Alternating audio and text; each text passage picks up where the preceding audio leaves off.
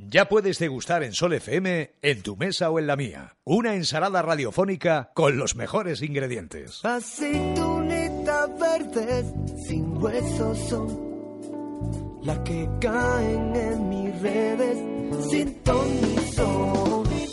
El jamón de pata negra, el sabor es el mejor,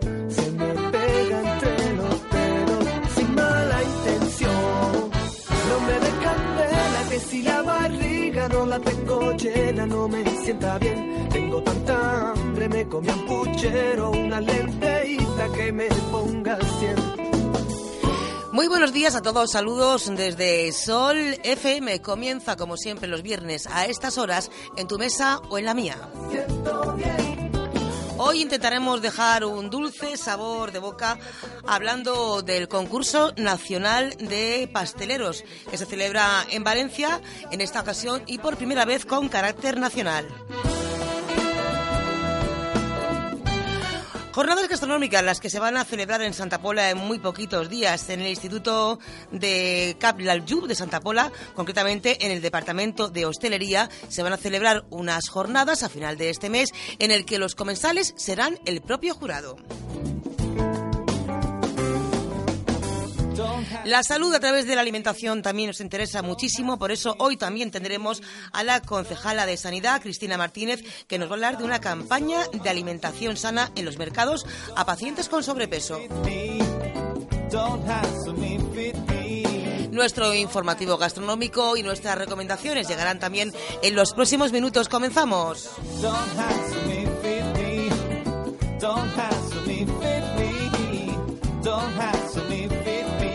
I'm starving so much.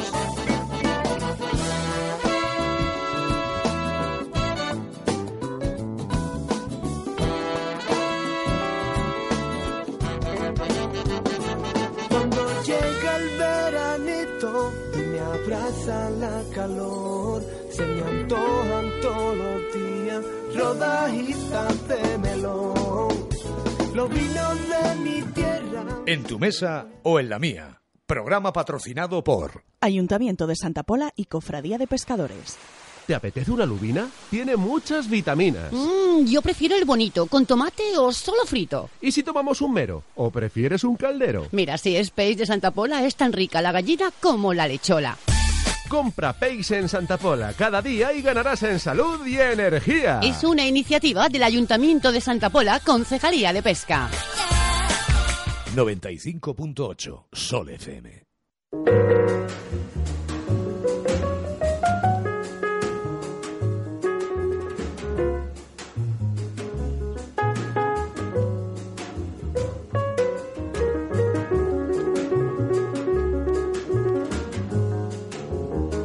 Lo decíamos al principio de En tu mesa o en la mía, la Concejalía de Sanidad del Ayuntamiento de Elche ha organizado una campaña de alimentación sana.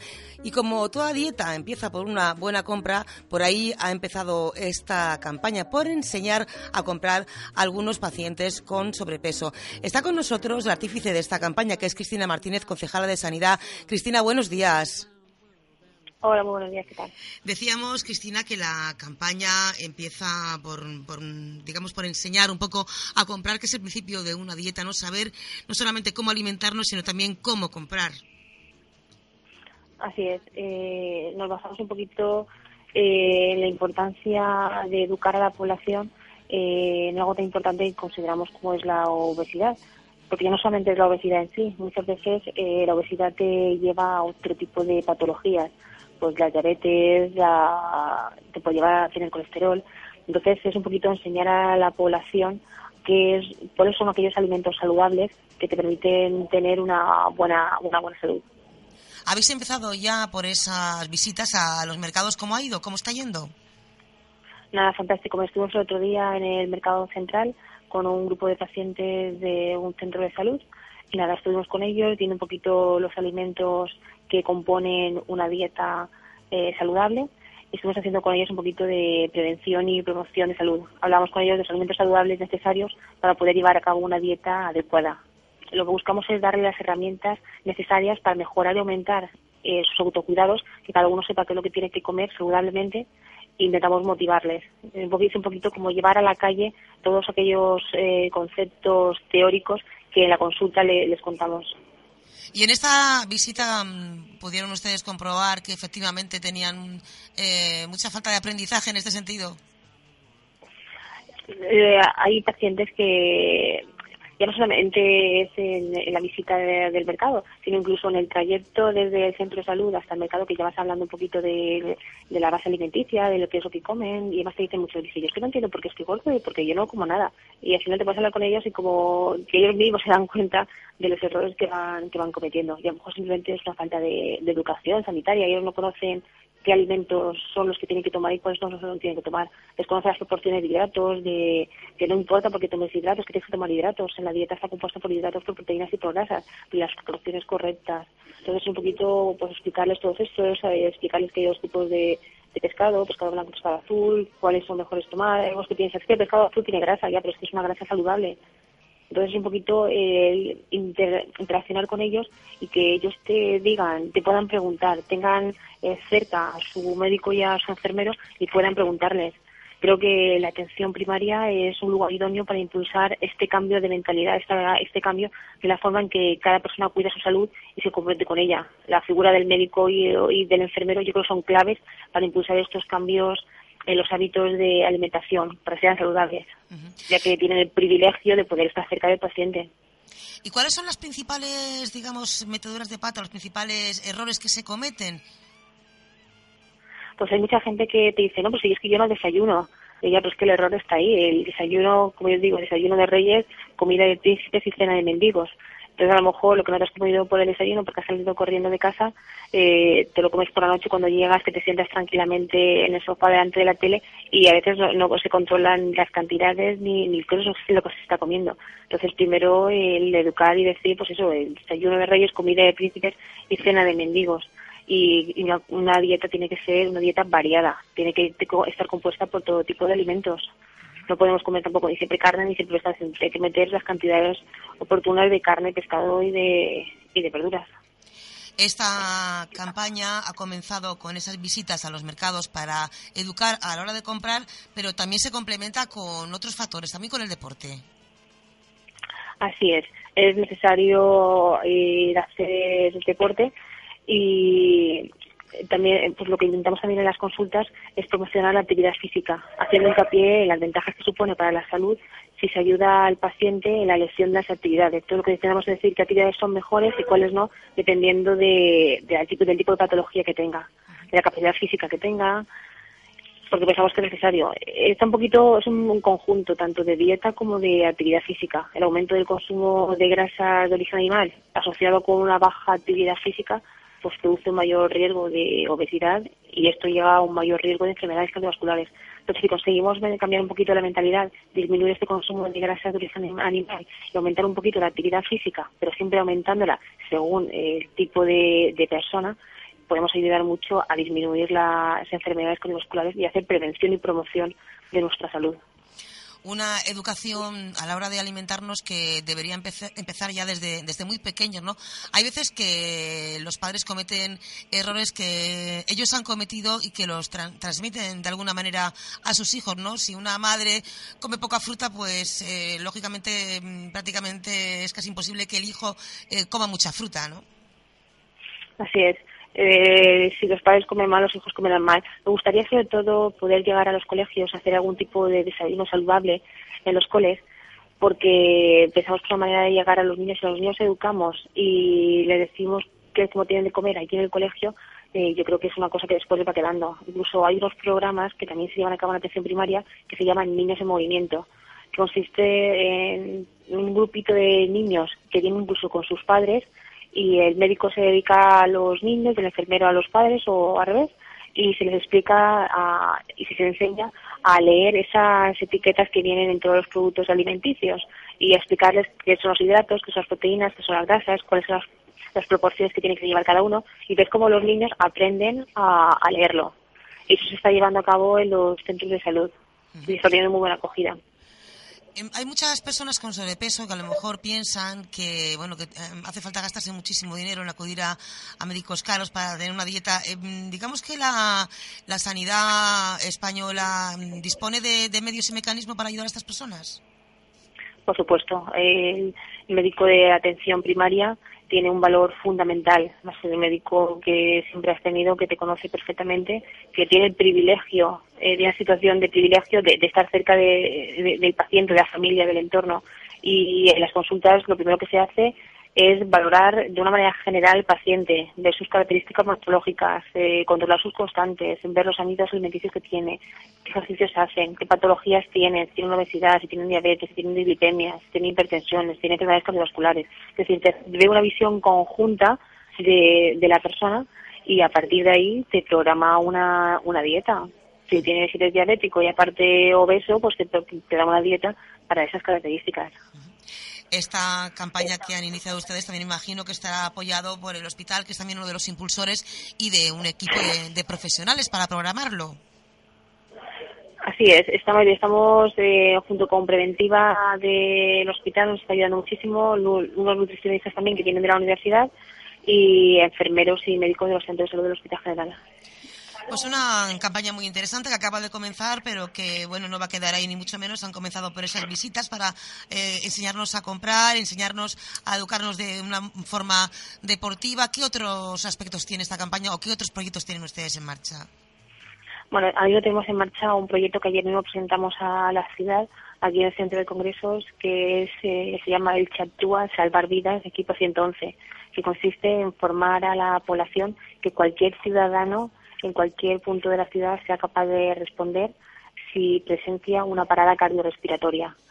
Eh, esos cuatro primeros minutos, desde la parada cardiorrespiratoria hasta la llegada de los servicios de emergencia del 112, eh, muchas veces estamos eh, presenciamos una parada y no somos capaces de hacer nada porque no sabemos qué tenemos que hacer. Y esos cuatro primeros minutos son vitales para que después la persona eh, se quede con un deterioro neurológico o no. Y es lo que estamos intentando hacer, pues formar a la población en primeros auxilios. Y estamos teniendo acogida buenísima. De hecho, la página web se abrió el domingo y de domingo a hoy tenemos ya 3.000 entradas. Ayer el Palacio de Congresos estaba lleno, abarrotado de la gente que quiere aprender esos primeros auxilios. ¿Quién no ha vivido en su casa una persona que se ha infartado, que ha tenido un atragantamiento, que ha tenido una hemorragia y no sabemos muchas veces qué es lo que tenemos que hacer? Y a lo mejor con tres cosas básicas somos, seríamos capaces de salvar la vida de la persona y poder funcionar. Desde Esa es la campaña que estamos llevando ahora mismo. Ujú. Eh, precisamente el, el sobrepeso, la obesidad pueden ser causa de infarto, de, de lo que estábamos hablando antes, ¿no? Puede ser uno de los casos que nos es. podemos encontrar.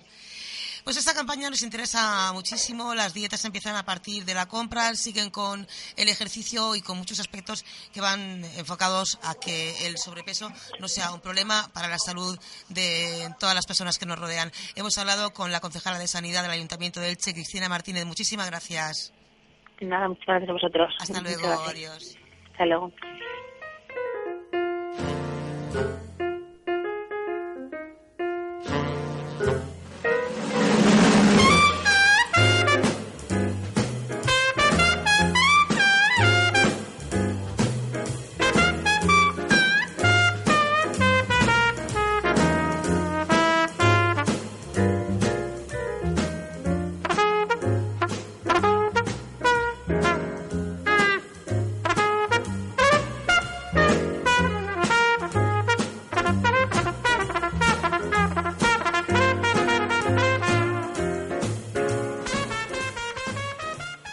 Tu mesa o en la mía, con lo mejor de la gastronomía.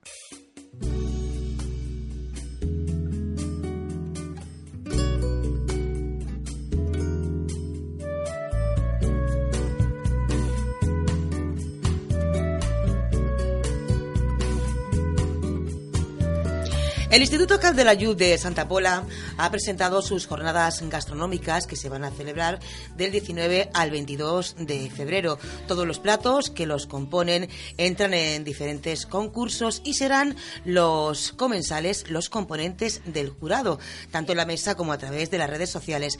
Está hoy con nosotros en, en tu mesa o en la mía Juan Carlos Martínez, que es el jefe del Departamento de Hostelería de este instituto. Juan Carlos, buenos días. Buenos días. Bueno, cuéntanos, ¿en qué va a consistir este concurso que llega ya a su edición número 20, ¿no?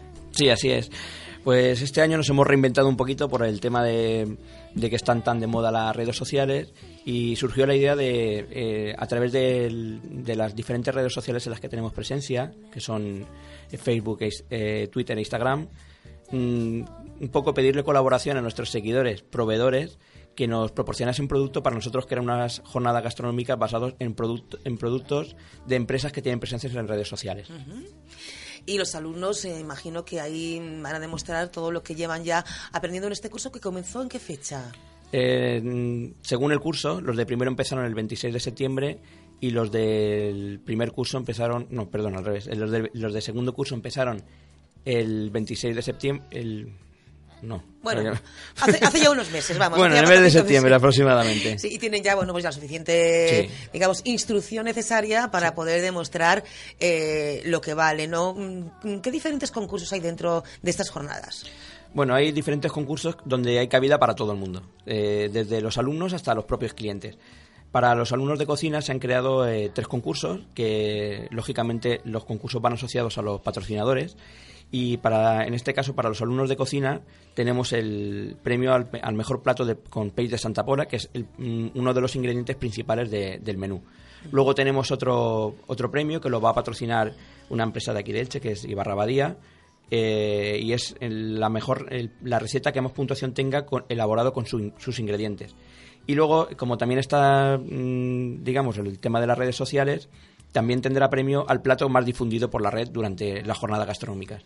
Luego tenemos dos concursos para los alumnos que cursan eh, ciclos en, con módulos de servicio, que es un premio de coctelería que lo patrocina Destilería SIS, y luego un curso de, o sea, perdón, un concurso del mejor, el mejor camarero. Uh -huh. Luego, eh, para todos los alumnos participantes, el alumno que más difusión haya tenido en la red durante todas las jornadas gastronómicas también, también, también tiene un premio. Y luego, para todos los que participen en la jornada, bien sean alumnos o clientes, hemos mmm, la bodega Vicente Gandía, que es uno de nuestros proveedores de los vinos que tenemos en nuestro restaurante, van a patrocinarnos un concurso de fotografía en Instagram, que van, pueden ser platos, montaje de mesa o de, de nuestras instalaciones. Luego, Destilería 6 también nos patrocina un, un premio a una, de fotografía al cóctel más sugerente y a la persona, digamos, que más, que más gancho tenga con ese cóctel.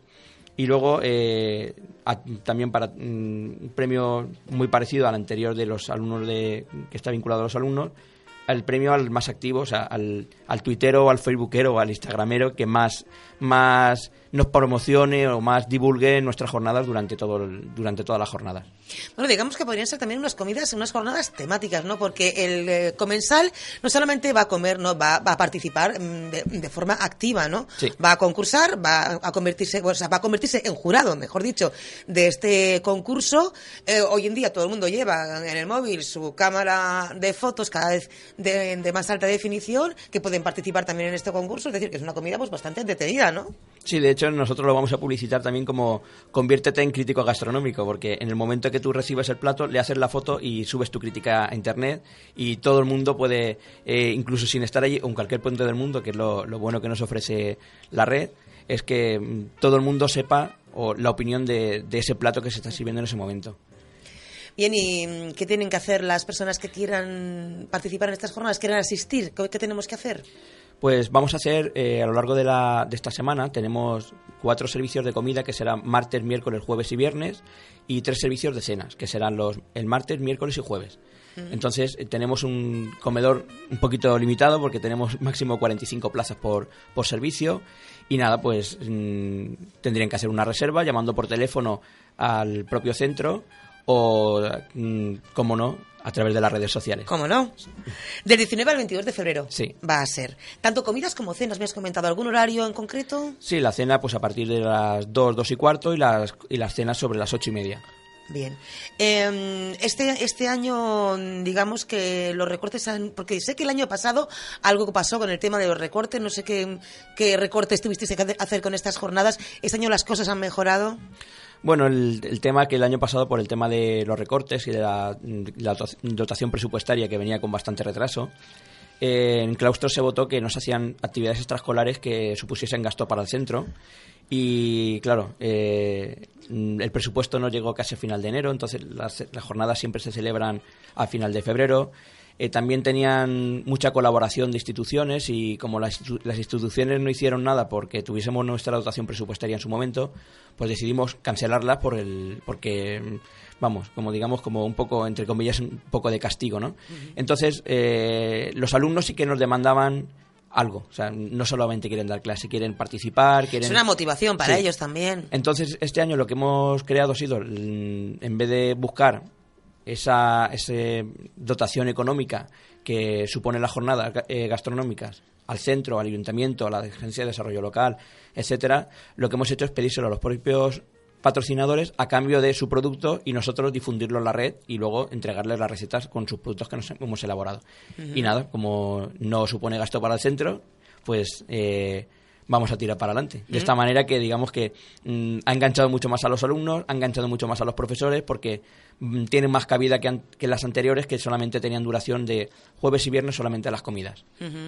Y además, bueno, mm, de esta manera se consigue también conseguir, o sea, se consigue un, un precio para esos menús muy asequibles, son 16 euros, pero bueno, con una comida, pues con una cena que va a ser espectacular, con una temática libre para los alumnos. Sí, bueno, la- todos los menús están, digamos que mm, se ajustan a unas bases que más o menos están un poco adaptados a los menús que nosotros servimos tradicionalmente durante a lo largo de, toda la- de todo el curso. Y el, mm, el concurso, la base del concurso para los alumnos es que ellos tienen que presentar recetas, eh, digamos, de diferentes platos. Uno de los platos es el aperitivo, que se incluye en el menú, que tienen que ir como mínimo tres, tres mm, mini aperitivos a modo de degustación. Un primer plato libre, que puede ser bien una sopa, una crema, un arroz, un- unos huevos, una pasta, lo que el alumno decida. Y luego dos segundos platos. Media ración de, de pescado, que va a ser uno de los ingredientes patrocinados, que es el peix de Santa Pola. Y media ración de carne, que también va a ser como ingrediente fijo es el solomillo de ternera lechal. Y luego un postre, que en ese postre también es libre y se puede poner tantas elaboraciones como se desee. O sea, se puede poner una tarta, un sorbete, un helado, un crujiente o lo que ellos deseen en el plato. Entonces, ese, esos, esos platos acompañados de los vinos que también tienen presencia eh, a través de, empresas de, que tienen presencia en redes sociales, que en este caso son Bodegas Vicente Gandía, eh, también tenemos la presencia de denominación de origen Alicante y Bodegas Faelo de aquí del que además de lo- los vinos nos va a ofrecer un sommelier que nos va a hacer cata comentada de sus propios vinos.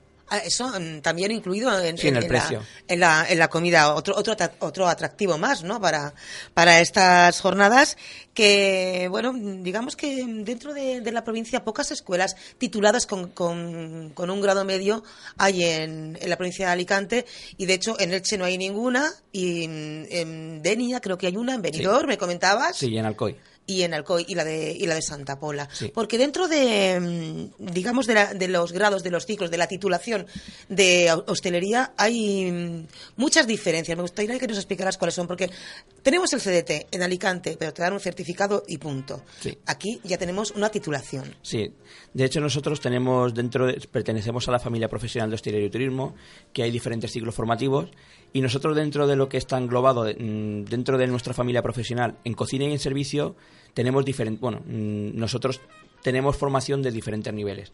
Tenemos el, eh, la formación profesional actualmente se divide en tres niveles, que es el nivel 1, eh, nivel 2 y nivel 3, que el nivel 1 equivale a un PCPI, los nivel 2 a un ciclo medio y el nivel 3 al ciclo superior. Nosotros tenemos, mm, digamos, un poquito de todo. Tenemos en el nivel 1 el, el auxiliar de cocina y el auxiliar de catering.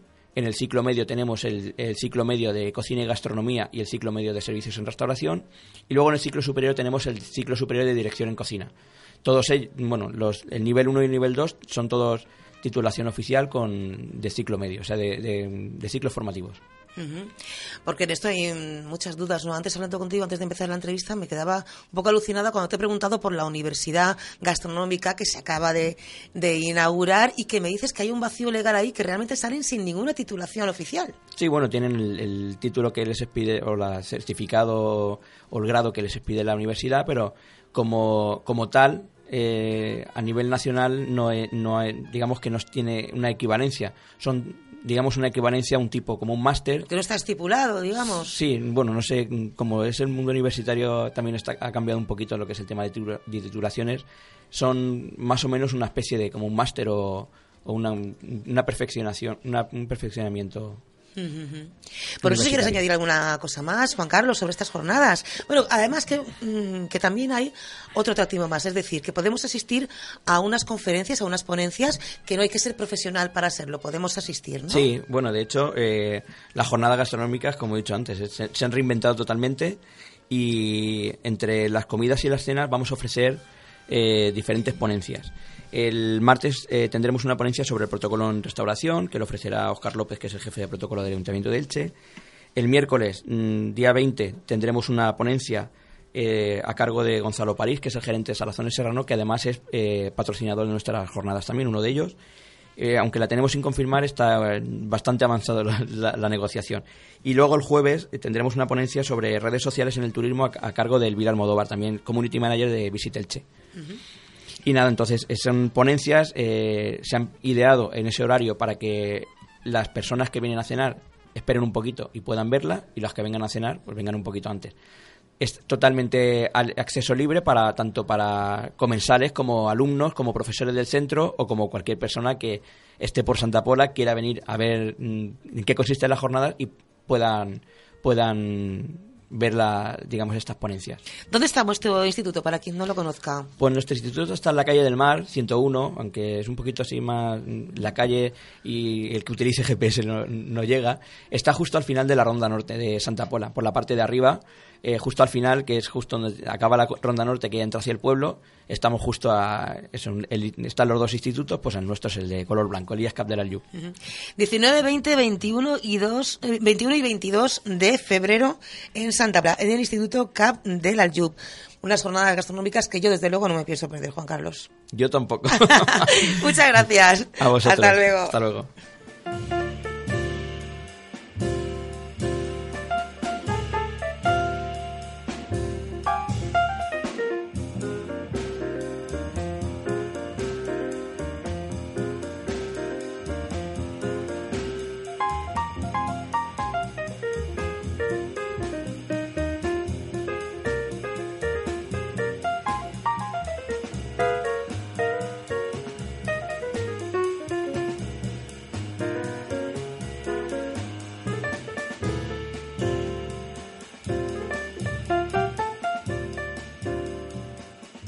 Estás escuchando En tu mesa o en la mía. Programa patrocinado por Ayuntamiento de Santa Pola y Cofradía de Pescadores. ¿Te apetece una lubina? Tiene muchas vitaminas. Mm, yo prefiero el bonito, con tomate o solo frito. ¿Y si tomamos un mero? ¿O prefieres un caldero? Mira, si es peix de Santa Pola, es tan rica la gallina como la lechola. Compra Peix en Santa Pola cada día y ganarás en salud y energía. Es una iniciativa del Ayuntamiento de Santa Pola, Concejalía de Pesca. En tu mesa o en la mía.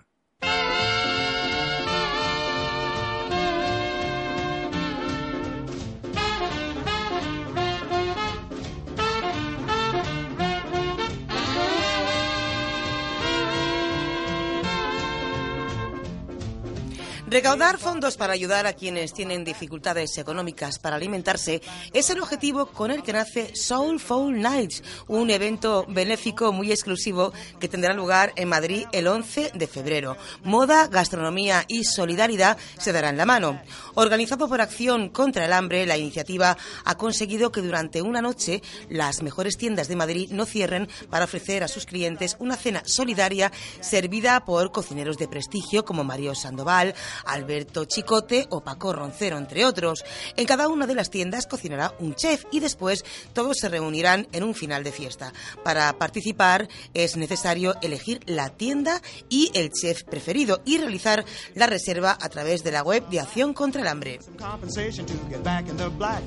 Una empresa de desarrollo informático ha creado una aplicación para el teléfono móvil que permite controlar el coste de los platos en restaurantes y descubrir cuáles son los más rentables según mercado y cuáles no, permitiendo activarlos o desactivarlos de la carta digital. La nueva aplicación permite hacer escandallos de platos y menús actualizando precios en la carta digital del restaurante y controlar y actualizar los costes. Según publica la Fundación Española del Corazón, los arándanos y las fresas pueden reducir el riesgo de infarto en mujeres gracias a su alto contenido en antocianinas. Ofrecen un bajo aporte calórico y son una importante fuente de vitaminas. Algunos estudios apuntan que las anotocianinas ayudan a proteger la capa interior de los vasos sanguíneos y a controlar la tensión arterial y, por lo tanto, a reducir el riesgo de infarto agudo. Si esto es así, deberíamos aprovechar que ha empezado ya la temporada de fresas y que podemos consumirlas de mil maneras. El próximo 22 de marzo se celebra el Día Mundial del Agua, que en esta ocasión tendrá como tema principal la cooperación hídrica. El agua es un bien preciado cada vez más limitado. Las razones están ahí, el cambio climático, la contaminación, la creciente población. Por todo ello se realiza un especial llamamiento para crear conciencia en términos de colaboración. Este año 2013 ha sido nombrado además como año de la colaboración del agua y en torno a ella se tratarán temas como la educación, la diplomacia, la gestión y el ahorro. La gula es un alimento que se ha puesto de moda a raíz de los precios desorbitados a los que llegó la angula, pero ¿sabemos qué es la gula y de qué está hecha? La gula es un sucedáneo de la angula, elaborado con surimi a base de abadejo o de merluza de Alaska. Surimi es una palabra japonesa que significa músculo de pescado picado. Por ello, las gulas son pura proteína de pescado de alto valor funcional, digerible y asimilable. Contiene aminoácidos y no tiene ni grasa ni colesterol, por lo que se convierte en alimento indispensable en dietas bajas en calorías.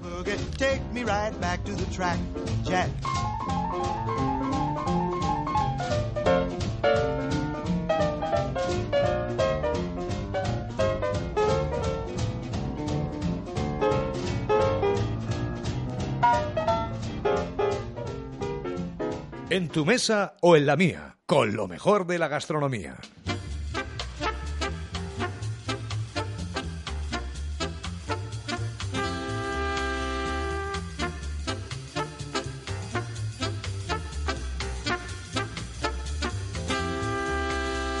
El gremio de maestros confiteros de Valencia ha presentado el concurso nacional de escuelas de pastelería, un certamen que va dirigido a promocionar la pastelería y mostrar el nivel de los estudiantes españoles. Se va a celebrar durante los días 26, 27 y 28 de febrero en Valencia y está hoy con nosotros precisamente el director de la Escuela Superior de Pastelería de Valencia, el señor Eliseo Valls. Señor Valls, buenos días. Hola, buenos días. Y este año, además, eh, y por primera vez con carácter nacional, este concurso mm, va a ser nacional y se va a celebrar en Valencia. Así es. ¿En qué va a consistir? Bueno, pues eh, consistirá, como todos los años, hay tres apartados.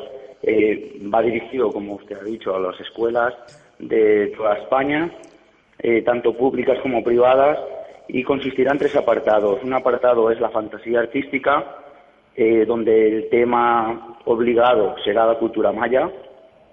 Eh, después habrá otro apartado que es el de bombones, donde se harán seis variedades de bombones y se hará una séptima variedad que será, habrá que degustarla, eh, que se dan las opciones de que sean entre jazmín, los sabores, vamos, entre jazmín, violeta, eucaliptos o bergamota, y después se daría la última, el último apartado que sería la buffet, eh, buffet salado en miniatura, donde la, la, el ingrediente obligado es el kaki. ¿Y por qué el kaki? ¿O cada año es un ingrediente el que eligen? Cada año es un, es un tema en cada cosa. Entonces este año eh, procuramos más que nada eh, buscar algo que se pueda trabajar con la fecha. El año pasado, por ejemplo, era mejillones y calabaza.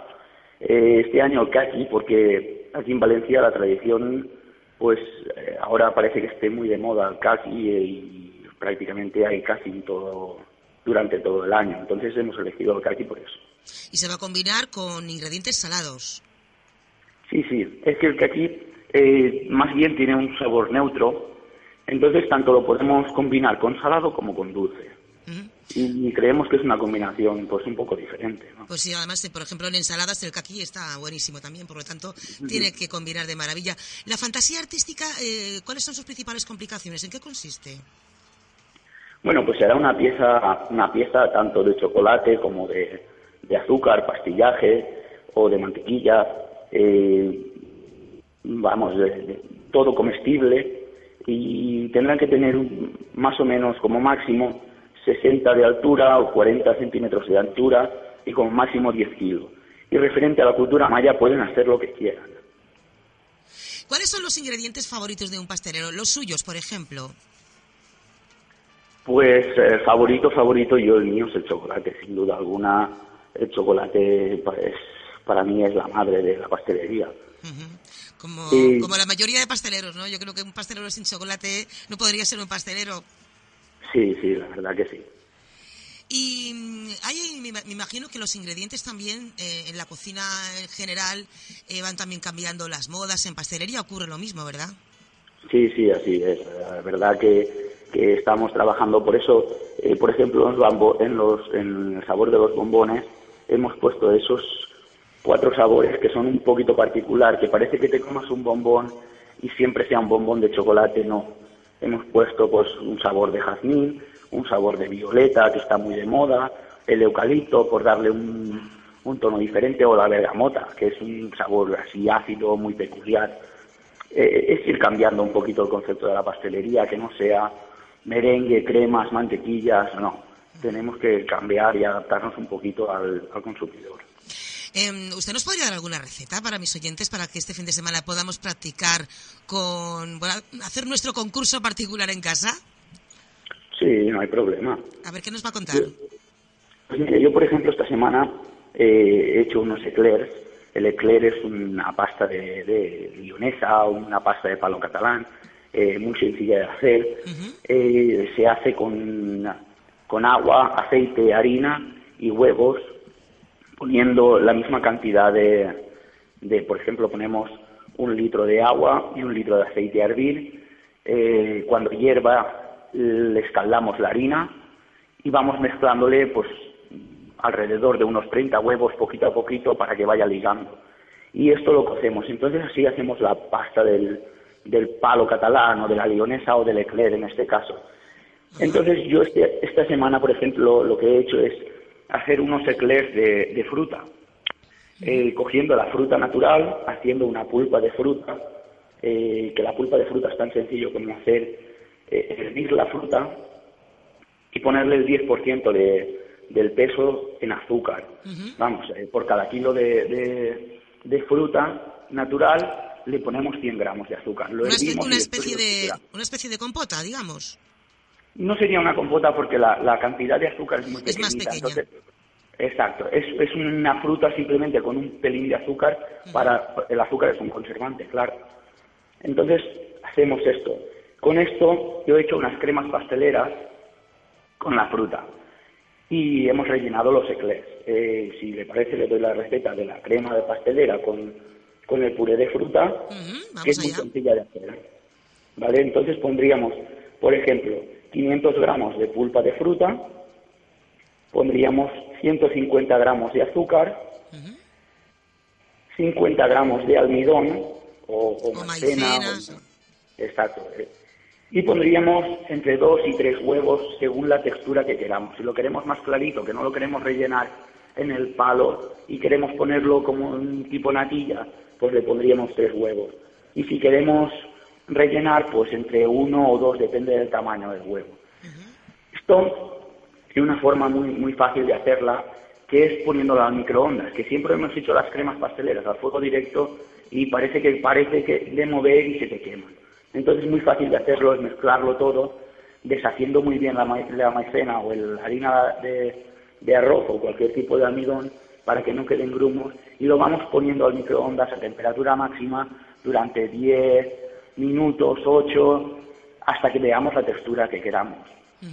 Y es muy fácil, así no se quema la crema ¿Tenemos, pastel. ¿Tenemos que ir parando el microondas de vez en cuando para remover? Y sí, se va sacando, pues le damos un minutito, un minutito y medio, removemos con una varilla hasta que tengamos la textura, que después la tendremos que extender para que no forme grumos. la, te- la extenderemos sobre la mesa. Y, y así tenemos la crema muy fácil, muy sencilla. Y ya le digo, pues yo esta semana he hecho, por ejemplo, una de pera con, con vainilla, he hecho otra de frutos silvestres, he hecho otra de mandarina, otra de piña y coco. Vamos, podemos poner fruta, pues la fruta de la temporada que tengamos y la verdad que, que queda un sabor fresco y particular. Qué rico. Entonces tendríamos que juntar, eh, unir la crema pastelera con la crema de fruta. No, no, la- es, eh, en vez de hacer la crema pastelera tradicional, Sí. sustituimos la leche o la nata por la pulpa de fruta. Entonces hacemos Ajá. una crema de fruta. Vale, vale. ¿eh? Entonces sería, tendría la textura de la crema pastelera, pero con un sabor de fruta. Bueno, pues mm, a ver si alguien se atreve y se, se pone en marcha este fin de semana con esta buenísima receta. Eh, señor Valls, el jurado, eh, ¿quién va a formar parte de, de ese jurado? ¿Cómo se va a hacer la presentación de la final del concurso? Pues eh, los, los, los alumnos expondrán eh, el primer día, eh, entonces el jurado pasará por la tarde de ese primer día y el día siguiente se, darán la, la- ese mismo día ya se ponen los premios para que el día siguiente los premios se queden expuestos, que haya un día entre montaje y desmontaje para que la gente pueda ver los premios expuestos. Y el último día se hace la entrega la entrega de trofeos. El jurado este año aún no lo tenemos definido. Siempre intentamos que haya pues alguien de la prensa, que haya alguien mm, relacionado al mundo de la pastelería, pues intentamos buscar otros de otros gremios. Entonces, este año, por ejemplo, tenemos una escuela de Toledo, pues intentamos ir moviendo un poquito a la gente del jurado para que haya pues una, una neutralidad, claro. Uno de los objetivos que se persiguen en este concurso es demostrar, bueno, el nivel de los estudiantes de pastelería españoles, imagino. Sí, claro, porque la verdad que la, la pastelería en España pues, a nivel escolar no tiene un, un auge importante, porque así como la hostelería, pues en casi casi todos o, o la mayoría de los de los institutos o los ciclos formativos está la hostelería, la pastelería siempre ha formado parte de la hostelería dentro o de la cocina dentro de los ciclos formativos. También queremos separarlo un poquito, que sería que el nivel de la pastelería es, es, importante en España. Darle la, la importancia que se merece. Y hasta el 8 de febrero tienen de tiempo las escuelas que nos estén escuchando para poder inscribirse en este primer concurso nacional de pastelería que se celebra en Valencia. Eh, señor Valls, no sé si quiere usted añadir alguna cosa. No, pues eh, simplemente eso, que se animen, que la verdad es, es, importante para todos, ¿no? O, o es interesante, se aprende muchísimo eh, a nivel de alumnos y a nivel de profesionales también, ¿eh? que muchos profesionales nos acercamos a verlo porque la verdad que, que es impresionante. Este año podrían haber 150, 160 trabajos entre todos entre todas las escuelas que tenemos inscritas ya, que tenemos 12 escuelas inscritas ya. Qué bien tiene que oler en, en- en el sitio en el que está usted, por ejemplo. Creo que está en este momento en la escuela de, de pastelería del gremio, ¿no? ¿Puede ser? No, yo ahora estoy en mi puesto de trabajo. Esta, Ah. esta tarde voy a la, a la escuela Esta pastelería, pero huele, huele igual, eh, huele igual. La verdad que, que, que el aroma que desprende es, es, es- llama la atención. Bueno, pues nos llega desde aquí. Muchísimas gracias, señor Balsa, y que vaya muy bien el concurso. A ustedes, muchísimas Hasta gracias. luego, adiós. Luego.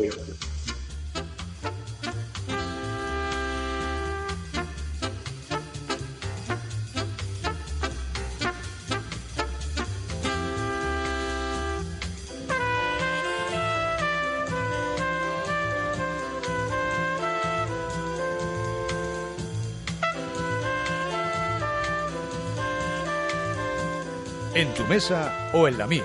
Programa patrocinado por Ayuntamiento de Santa Pola y Cofradía de Pescadores.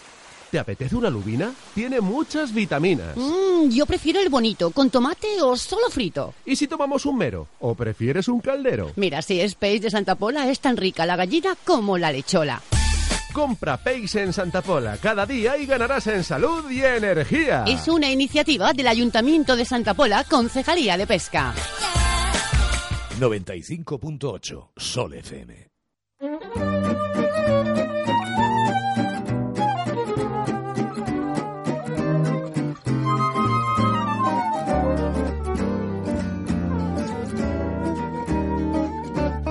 A estas horas, como siempre, hacemos algunas recomendaciones y la forma que tenéis de participar activamente con nosotros a través de las redes sociales. Laura Parpal, buenos días. Buenos días, una Recom- semana más. Eso, una semana más con una receta económica como en las últimas semanas y con esa información que le damos siempre a nuestros oyentes a estas horas para saber de qué forma pueden participar con nosotros a través de las redes sociales. Pues como siempre tenemos nuestra página de Facebook, facebook.com barra solfmradio y también nuestra cuenta de Twitter. Eh, nos pueden buscar en Twitter como arroba solfmradio o a través de la URL twitter.com barra solfmradio. Y también tenemos Facebook, tenemos web, tenemos de todo. Tenemos de todo. En la página web pueden descargar los programas para escuchar. En la sección de descargas, ahí está eh, la lista de programas de En tu mesa o en la mía para descargar. Y además, si nos quieren contar cualquier cosa, nos pueden enviar un correo electrónico a en tu mesa o en la mía arroba solfmradio.com.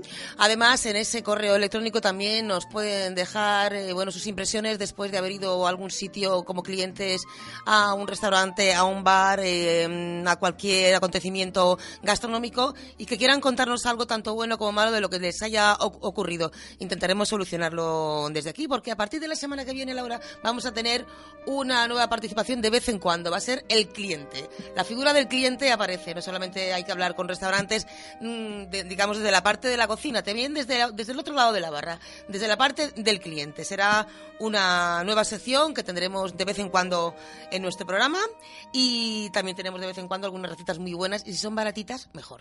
Pues hoy va de dulces la cosa. Qué bueno. Hoy va de dulces y atención, ¿eh? Porque receta barata, pastel de leche y canela. Un rico. pastel que sabe casi a leche frita. Me encanta. Bueno, pues eh, te doy la receta. Vamos con los ingredientes. Eh, 10 huevos, 300 gramos de harina, 240 gramos de azúcar, eh, un litro de leche entera, dos cucharadas de esencia de vainilla y una cucharada de canela en polvo. Preparación. Calentamos la leche a fuego medio casi hasta el punto de ebullición. Bajamos la temperatura y retiramos el del fuego. Añadimos la esencia de vainilla y la canela en polvo. Dejamos todo en reposo durante 10 minutos para que infusione eh, la leche. Bien, segundo paso. En un bol grande, batimos los huevos con el azúcar hasta que doblen su volumen. Cuando ya estén así, añadimos y mezclamos la harina hasta que no queden grumos. Importante eh, para que luego al añadir la leche no desperdiciemos crema. Si es necesario usar la batidora, pues la textura debe ser similar a la de una bechamel. Eh, después ponemos una cazuela con la leche a fuego lento, añadimos la mezcla de crema de huevo, azúcar y harina y removemos continuamente con una cuchara de madera o unas varillas. Eh, sin que se formen grumos, siempre teniendo mucho cuidado de que no se formen grumos y de que nunca llegue a hervir. Cuando empiece a espesar, retiramos del fuego y continuamos moviendo un minuto más. Eh, hay que tener en cuenta que la crema debe quedar espesa y que luego se acabará de solidificar en el horno. Pasamos la crema por un colador grande para liberarnos, para librarnos de los grumos y demás y eh, luego porque claro quedaría muy desagradable luego comerse la Pues torta sí, la y verdad es que encontrarse sí. un grumito ahí de harina, en fin. Eh, bien, echamos la mezcla en un recipiente engrasado con mantequilla y espolvoreado con harina para que no se pegue. Eh, si tenéis molde de silicona no es necesario hacer esto porque no, no se pega. Eh, introducimos el pastel en el horno, eh, opción de calor arriba y abajo, en la bandeja media, ¿vale? A 170 grados, durante unos 35-40 minutos. Y, y bueno, y, y poco más. O sea, se tapa mm, el pastel con papel de plata para que no se queme la parte de arriba. Y cuando queden 10 minutos de cocción es cuando se retira el papel de plata. Para que no se quede, Para que no se nos queme. para que no se queme por arriba. Se deja enfriar durante unas horas en la nevera eh, porque esto debe, eh, para poderlo desmoldar y para comerlo tiene que estar bien frío. Y lo terminamos con una capa de miel o de mermelada o confitura de frutas que nos guste, pues la de, la de arándanos, frambuesas, quedan muy vistosas, además están muy ricas. Pero bueno, si alguien prefiere miel, pues miel. Riquísimo. Recuérdame los ingredientes. Eh, te recuerdo, ingredientes. Eh, vamos a ver, teníamos 10 huevos, 300 gramos de harina, 240 gramos de azúcar, un litro de leche entera, dos cucharadas de esencia de vainilla y una cucharada de canela en polvo.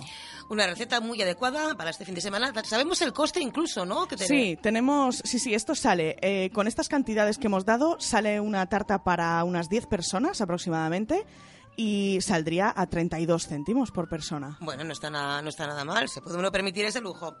Yo voy a recomendar un, un blog, eh, un blog que me, que me he encontrado y que me ha gustado muchísimo, y es el de Juan Echanove, que como sabes, pues aparte de ser actor, es un gran gourmet y que le encanta la cocina y cocinar.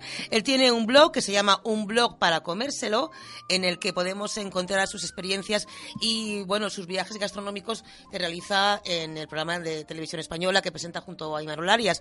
Ahí tiene un montón de recetas y de cosas muy interesantes y muy curiosas. Y además, su primera página del blog está dedicado por entero a Elche.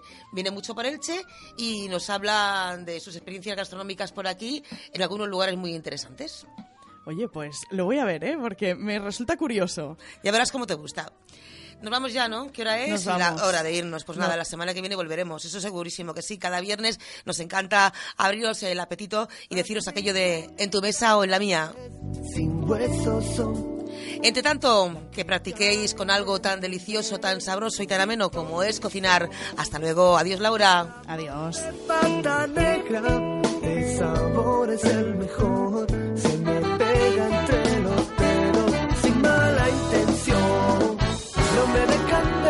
Que si la barriga no la tengo llena no me sienta bien. Tengo tanta hambre, me comí un puchero, una lenteíta que me ponga al cien. Uh, me pongo a cien. Uh, a ciento diez. Ponle lechuguita, ponle tomatito y la cebollita que llanto me da. Vinagre que le echa mi madre y a las ensaladas que hassle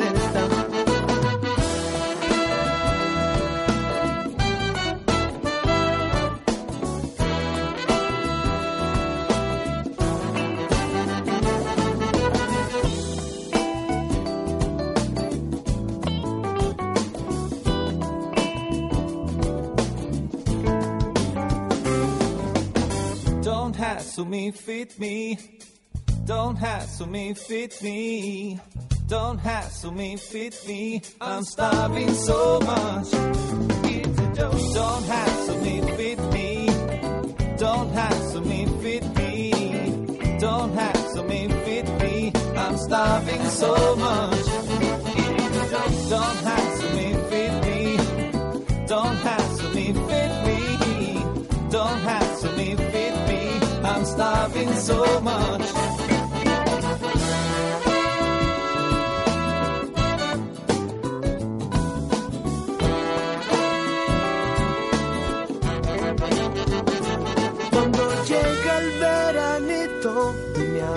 La calor, se me antojan todos los días rodajitas de melón.